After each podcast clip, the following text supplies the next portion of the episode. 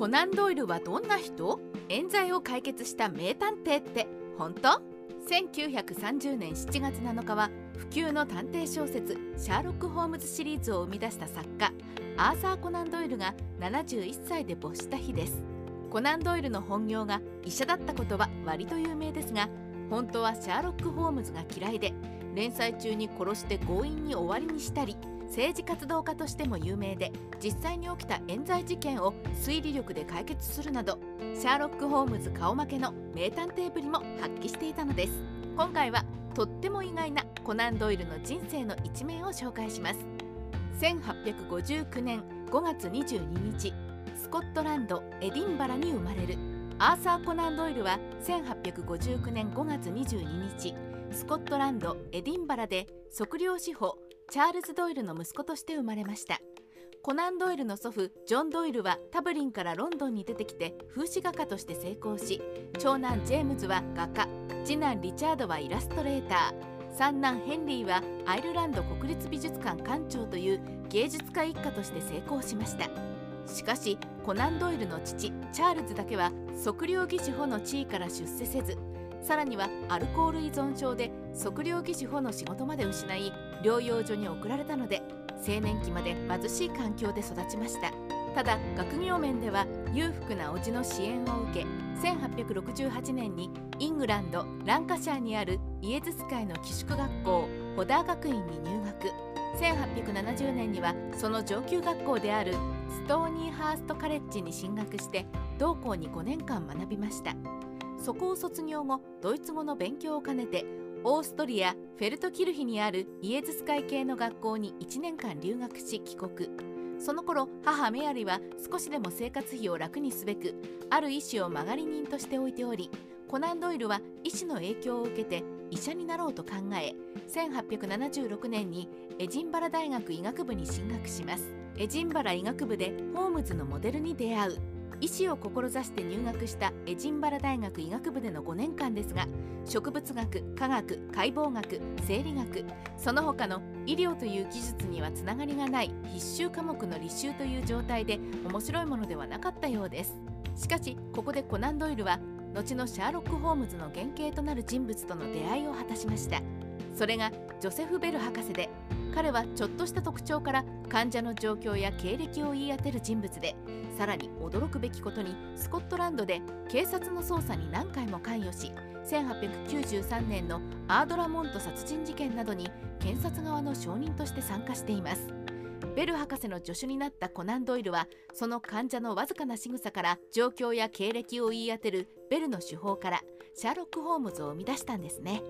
また大学への通学路に古本屋街があった関係で古本もよく読むようになりタキトゥスやホメーロスなどの古典クラレンドン伯爵のイングランド反乱史エドガー・アランポーの小説などに強い影響を受けました。コナン・ドイルは身長183センチ107キロのレスラー体格でスポーツ万能クリケットサッカーゴルフビリヤードラグビーを楽しみさらにアマチュアのボクサーでもあり相手がいると試合をしたがりなかなか強かったそうです。医者になるもやぶ医者扱いで小説投稿を始める。大学在学中コナン・ドイルは苦しい実家の家計の足しにしようと医師の助手をしてパートタイム労働をしたり捕鯨船に乗り込んで8ヶ月繊維もやりました。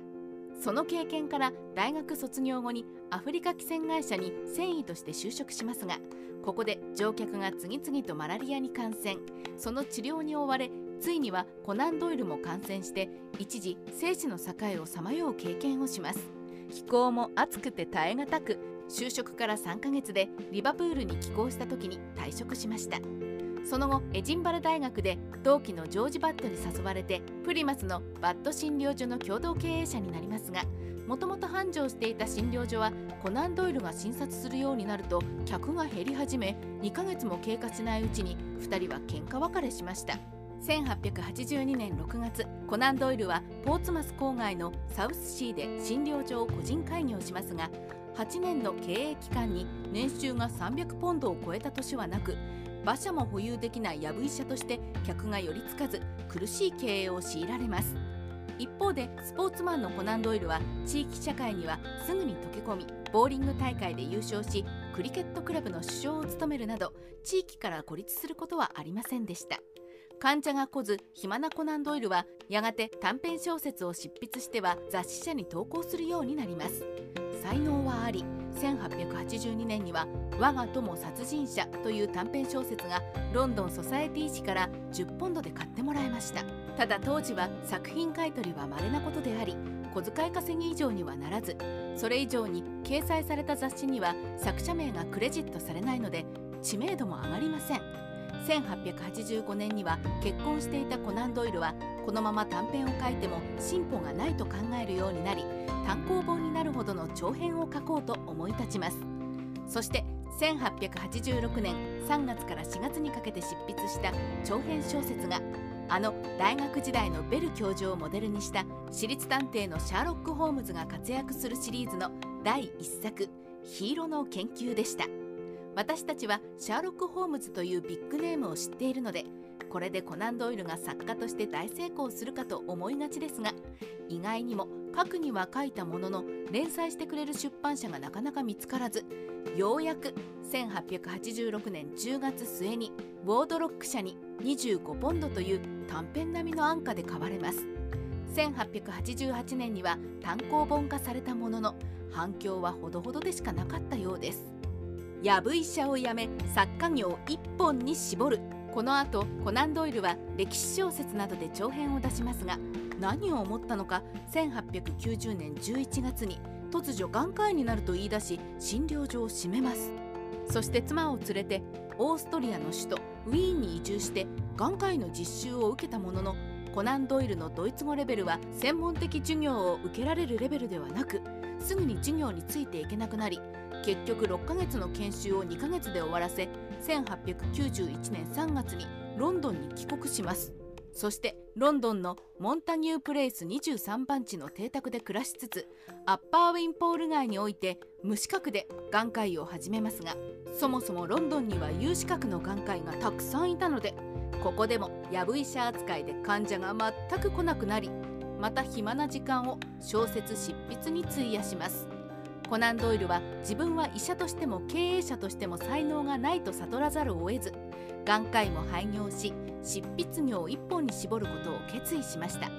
以後のコナン・ドイルはサウスノーウッドの郊外テニスンロード12番地に移住します。シャーロック・ホームズシリーズの人気に火がつく。作家として一本立ちするにあたりコナン・ドイルは同じ登場人物を主人公とした短編小説を読み切り連載で書くことを構想していました。コナン・ドイルは自分を司馬遼太郎のような歴史作家と考えていて大作を執筆する傍らで息抜きになる軽い小説を書こうと考えていたようです。そこで白羽の矢を立てたのがすでにヒーローの研究と4つの署名の2作品を出していたシャーロック・ホームズシリーズでした。そこそこ売れて人気があるし新しくキャラを練る苦労もない。これならシリーズ化も難しくないだろうと考えたわけです。一度当たった作品が美味しいのは小説も少年漫画も同じということですね。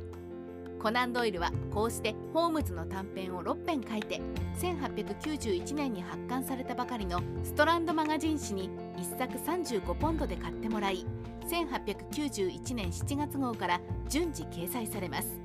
このホームズシリーズは初回から大きな話題を呼びストランドマガジンの発行部数を押し上げます。好評に応えてさらにコナン・ドイルは6編のホームズの短編を書いて1892年1月号から連載されました。さらに全ての連載が終わった1892年6月これまで発表された12編のホームズ短編小説がシャーロック・ホームズの冒険として単行本化されます。コナン・ドイルのもとにはホームズ読者の手紙が大量に届くようになりますがその宛先はコナン・ドイルではなくシャーロック・ホームズでした。さらにサインを求められることがあってもコナン・ドイルではなくシャーロック・ホームズで求められることが多かったようです。ホームズが嫌になり作品中で滝に落として殺す。当初こそホームズのファンレターにワトソンとして返事を出したりしていたコナン・ドイルですが本人にとりホームズシリーズは余興で本領は重厚な歴史小説だと考えていました。事実最初のホームズ連載が終わるとコナン・ドイルはホームズを離れて17世紀のフランスのカルバン派への弾圧と彼らのアメリカ亡命を描いた歴史小説「亡命者」の執筆に入りますがそれはそこそこ売れはしたもののすでにホームズ人気には及びませんでした。ストランドマガジンは最初のホームズ連載終了時から先生歴史小説なんかいいですからホームズの続編を書いてくださいよと執拗に要請していました。痛くプライドを傷つけられたコナン・ドイルは出版社を諦めさせようと。1000ポンドの報酬を出すならもう12編のホームズ短編を書いてもいいと条件を提示します。しかしストランドマガジンは本当に1000ポンド出してしまいコナン・ドイルはホームズを再開せざるを得なくなるのです。ちなみに1000ポンドとは日本円に換算すると6500万円から8000万円に相当する大金でホームズシリーズは出版社にとってドル箱ならぬポンド箱だったんですね。ただ本心ではホームズシリーズを書きたくないコナン・ドイルは人気者のホームズに対して非常な報復を仕込んでいました。連載の最後1893年12月号の最後の事件でホームズをライヘンバッハの滝に叩き落として死んだとし強引に作品に終止符を打ってしまったのです。これには困惑と批判が殺到しますがコナン・ドイルは構わずに1894年からナポレオン戦争時代を描いたジェラール準将シリーズを開始しました。ジェラール準将も単行本化されましたがやはりホームズシリーズには及ばず世間ではホームズシリーズ再開とホームズ復活を求める声が強かったようです。シャーロック・ホームズの復活。医療奉仕団としてボーア戦争に従軍しその後の政界進出で失敗したコナン・ドイルは1901年3月友人とノーフォークの温泉へ行きます。そこで友人からダートムーアに伝わる魔犬伝説を聞きこれに興味を持ったコナン・ドイルは現地調査を行った上で数ヶ月でホームズの長編小説「バズカビル家の犬」を書き上げます。これらの作品はストランドマガジン1901年8月号から8回に分けて連載されホームズファンはホームズ復活を喜びますが実はこの作品はホームズ死亡を覆してはなく最後の事件よりも以前に時間軸を置いた生前のホームズの書いていない事件として発表されていました。しかしそれでいよいよファンのホームズ復活への熱望が高まることになりコナン・ドイルもとうとうホームズを復活させる決意を固めます。1903年10月からストランドマガジンで新連載された読み切りホームズ短編シリーズの第1作「空き家の冒険」でホームズは馬力なる日本武術を使い死なずに済んだと設定。死亡したという設定を無効にしました。以後シャーロック・ホームズは死ぬことなくコナン・ドイルの死後も不滅の名探偵としてさまざまな形で登場するようになります。時代をつかんでいた探偵小説どうしてコナン・ドイル自体が軽い小説と自重していたシャーロック・ホームズが当時のイギリスで爆発的な人気を集めたのでしょうか。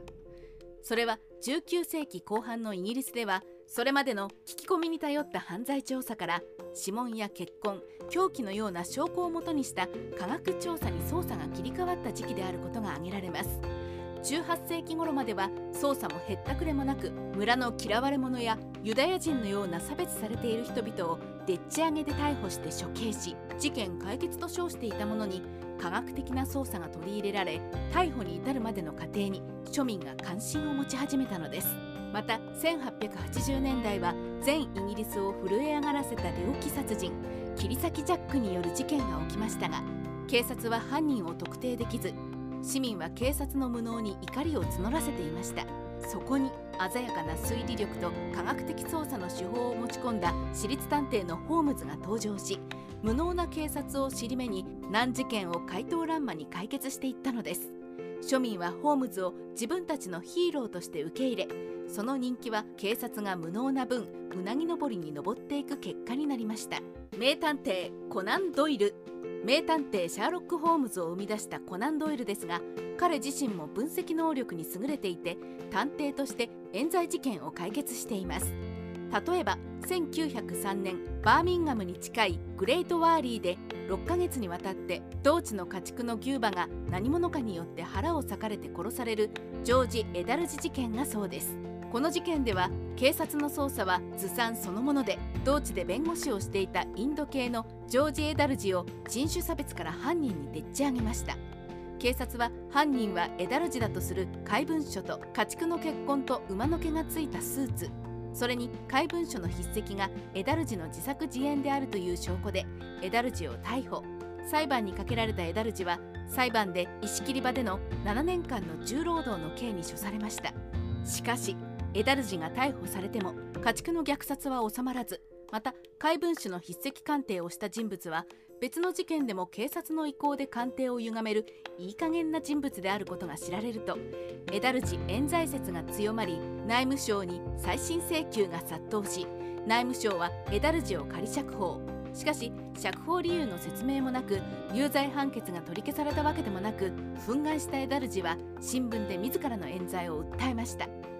これを読んで事件に関心を持ったコナン・ドイルは裁判記録を調べ犯行現場を視察してまたエダルジ本人と会見します。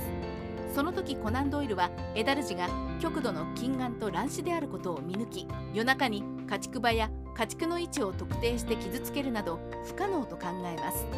コナン・ドイルは証拠の洗い直しをし怪文書の筆跡はエダルジのものではないという鑑定結果を得られスーツの馬の毛についてはスーツが警察署に運ばれる途中に馬のなめし側入りの袋に入れられたために付着しただけと突き止めます。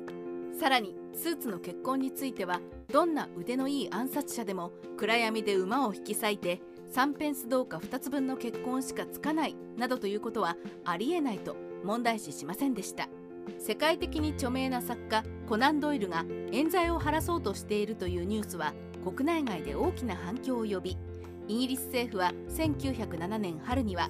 エダルジ委員会を組織して事件の再調査を約束する羽目になります。しかしエダルジ委員会は警察に都合の良い人物を入れるなど出来レースであり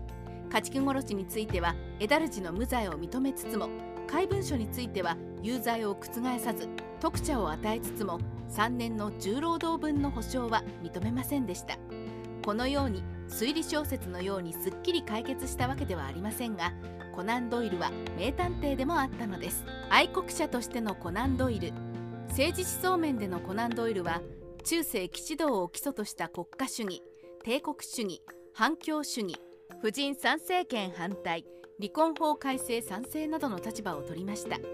コナン・ドイルはイギリスの帝国主義の拡大こそが世界を平和にするという当時のイギリスの保守的な人に多い思想の持ち主であり1900年のボーア戦争では医療奉仕団として従軍しています。さらにボーア戦争がゲリラ戦になり焦土作戦や強制収容所でのイギリス軍のボーア人への虐殺行為が国内外で批判されると南アフリカ戦争原因と行いを執筆してイギリスの汚名を注ぐことに尽力してエドワード7世からサーの称号を得たり第一次世界大戦では政府や軍部の戦争遂行を全力で支援し戦意高揚のために執筆し前線を回って指揮を鼓舞する演説を行っています。しかし何でもかんでもイギリスを賛美したわけではなく冤罪事件では身内をかばい合う警察の態度を醜悪だと強く非難していますし同じくアフリカに植民地を持っていたベルギーのレオポルド2世の残虐な今後支配には批判的で「今後の犯罪」という本を書いています。コナン・ドイルは騎士道精神から勇気を尊び卑怯を嫌う傾向がありましたが基本はマッチョイズムであり女性は守るべき存在であると定義して女性に過酷な慣習や法律には批判的な一方で女性参政権のような男性と同等の権利を与えることには強く反対していました。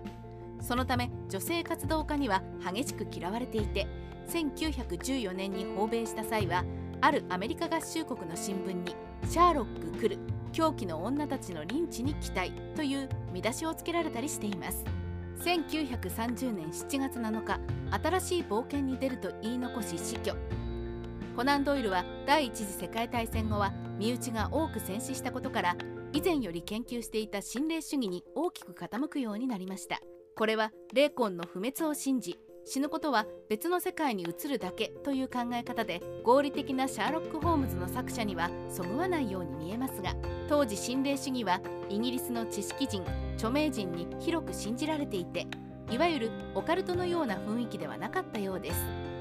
1930年7月7日老衰で心臓発作を繰り返すようになったコナン・ドイルはこれまで以上の素晴らしい冒険の旅へ行くと言い残してこの世を去りました。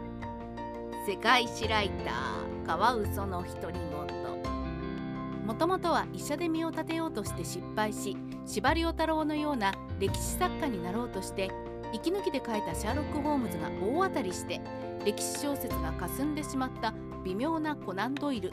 ついには感触を起こしてホームズを作品中で殺してしまったものの熱烈なファンの要求で結局は生き返らせることになってしまいます。人生はままならないものですが己の望んだ形ではないとはいえ100年以上も名脈を保つ探偵小説のスターを生み出したのは作家冥利に尽きるものではないでしょうか。